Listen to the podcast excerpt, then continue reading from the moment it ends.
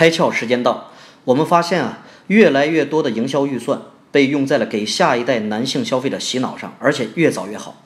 像杰列发现啊，一旦一个男孩使用两次吉列剃须刀，那么他在成年后继续使用这个品牌的概率为百分之九十二。于是呢，吉列会在这个男孩生日的时候或者高中毕业的时候送上欢迎来到成年人世界的礼包。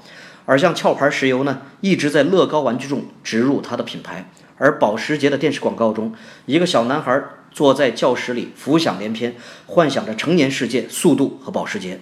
就连星巴克也迎合孩子的需求，推出适合他们的饮品，其中一款热牛奶叫做婴儿基诺。这里有一个论断，也就是啊，我们初次使用一个品牌或产品时的年龄越小，在今后的多年里都会继续使用的可能性就越大。当然还有啊，激发孩子们的购买欲，就是激发了整个家庭的购买欲。今天你开窍了吗？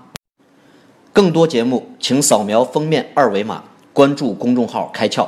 和更多小伙伴一起来听故事、开脑洞。